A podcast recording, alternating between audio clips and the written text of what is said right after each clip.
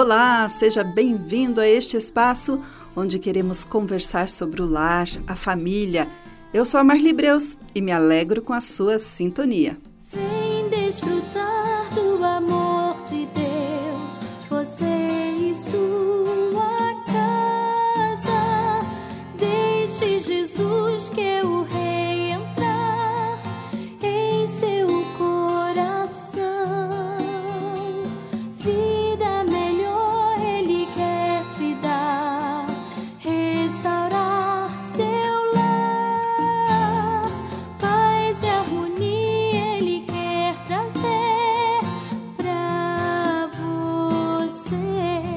Em nossa conversa de hoje, vamos falar um pouquinho sobre crises existenciais. Aqueles momentos em que tudo o que queremos é sumir, desaparecer e, por muitas vezes, até morrer. Momento esses de dúvidas e incertezas, em que é possível experimentar sensações de desorientação, insatisfação ou conflito interno. Durante uma crise existencial, uma pessoa pode questionar o propósito de suas ações, de suas escolhas, de seus relacionamentos interpessoais, até de sua fé ou filosofia, até mesmo sua própria identidade. Nessas fases, podemos nos sentir perdidos, desiludidos ou desmotivados, buscando um sentido mais profundo para tudo o que vivemos. As crises existenciais podem ser desencadeadas por eventos marcantes como a perda de um ente querido, uma mudança drástica na vida, uma decepção pessoal ou amorosa. Também podem ocorrer em diferentes estágios da vida, como na transição da adolescência para a idade adulta, na meia-idade após uma grande conquista ou uma perda. Embora as crises existenciais possam ser angustiantes, elas também podem ser vistas como oportunidades de crescimento pessoal e transformação. Nessa fase é possível descobrir novos valores, interesses e caminhos, encontrando um sentido renovado para a existência. Então, querido ouvinte, se você estiver passando por uma crise existencial, busque se autoconhecer, entenda seus valores, interesses, habilidades e desejos, reflita sobre as experiências passadas e analise o que é importante para você para a sua vida. Questione suas convicções atuais e explore diferentes perspectivas sobre os temas e assuntos. E o mais importante, busque a orientação do Criador. Ele te fez, ele te conhece e ele pode te ajudar. Por isso, quero compartilhar com você um artigo do Paulo César Nascimento que usa como exemplo um homem de Deus, Elias. A história dele está registrada no primeiro livro de Reis. Em resumo, lá no capítulo 18, nós vemos um Elias que, em nome do Senhor, estava fazendo e acontecendo. Um Elias no auge, no topo da vida espiritual. De repente, no capítulo seguinte, o mesmo escritor fala de um Elias temeroso, cansado da vida, buscando isolamento. Um Elias depressivo, desejando para si aquilo que o ser humano mais repugna, ou seja, a morte. Parece até que o escritor está falando de dois homens diferentes, mas, na verdade, os dois capítulos, tanto o 18 como o 19, trata de um homem vivendo dois momentos distintos na sua caminhada de fé. Um momento de auge e euforia espiritual e um momento de depressão e crise existencial. Que lições podemos aprender com esse momento de depressão e crise existencial vivenciado pelo profeta Elias em nossa caminhada de fé?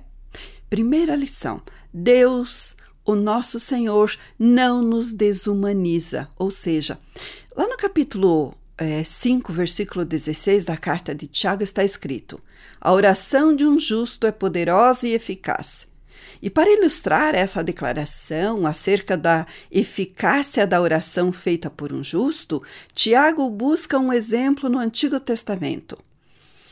No versículo 17 do mesmo capítulo, ele diz: Elias era um homem sujeito às mesmas paixões que nós. Querido ouvinte, que Elias era homem, isso é óbvio. Mas por que Tiago fez questão de enfatizar essa verdade tão óbvia?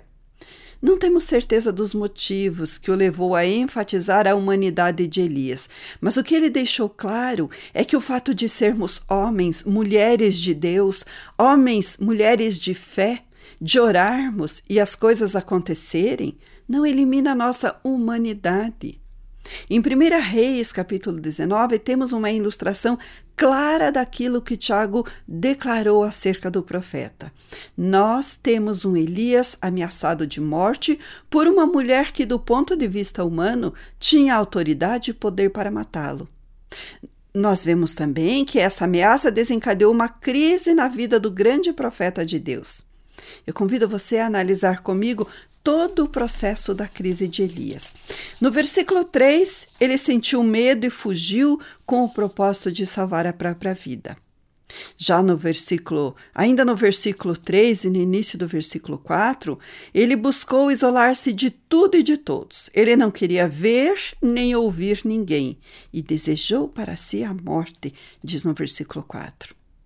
Nós não precisamos ser excelentes psicólogos para sabermos que fuga, isolamento e desejo de morrer são sintomas claros de um estado depressivo. O grande profeta Elias fugiu, isolou-se e desejou morrer. Em outras palavras, Elias entrou num processo de depressão. Coitado de Elias se vivesse em nossos dias. Tem muita gente que pensa que depressão não é coisa de crente. Esse mau entendimento da fé cristã tem levado muitos a entrarem em crise porque estão em crise. Muitos crentes vivem em crise porque estão em crise.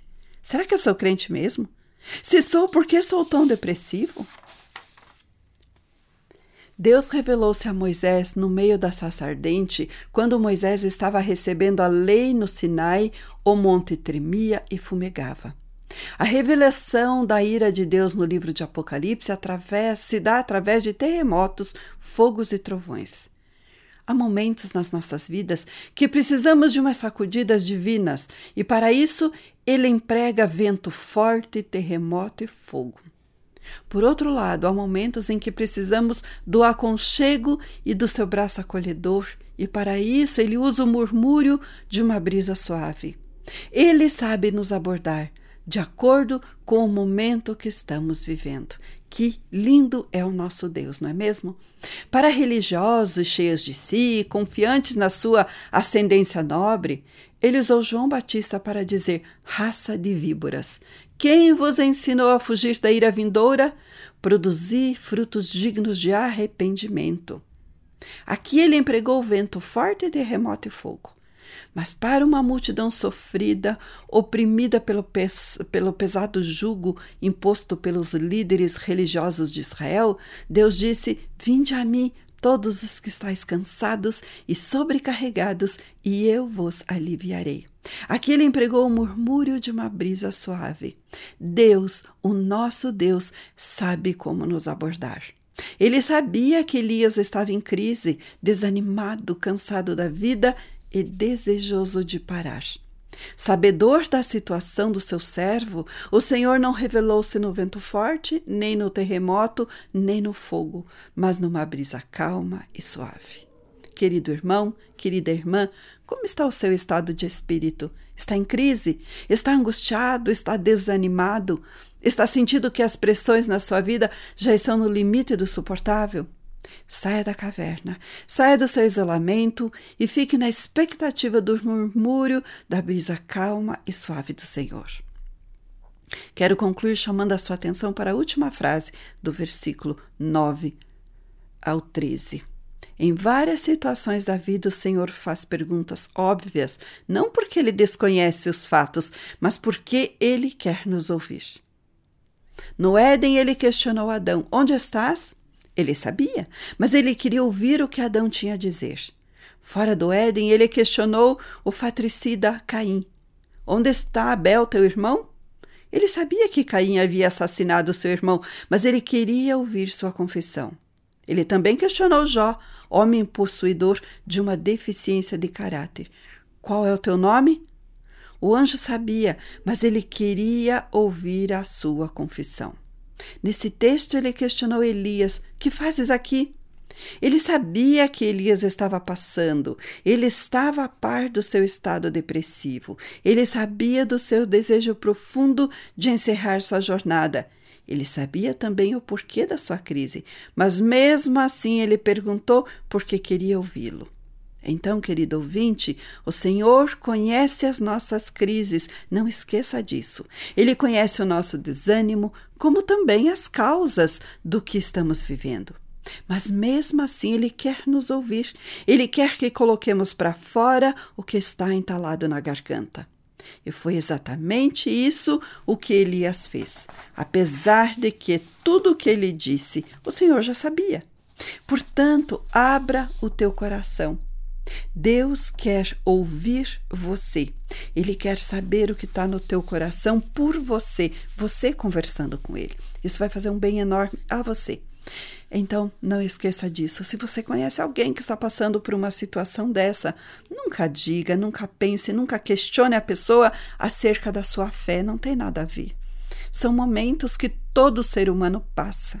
Então, como cristãos, como crentes, como conhecedores da palavra nesse momento, oremos por essa pessoa, cuidemos dela com amor e incentive ela a conversar com Deus. Grande abraço para você e até o nosso próximo encontro.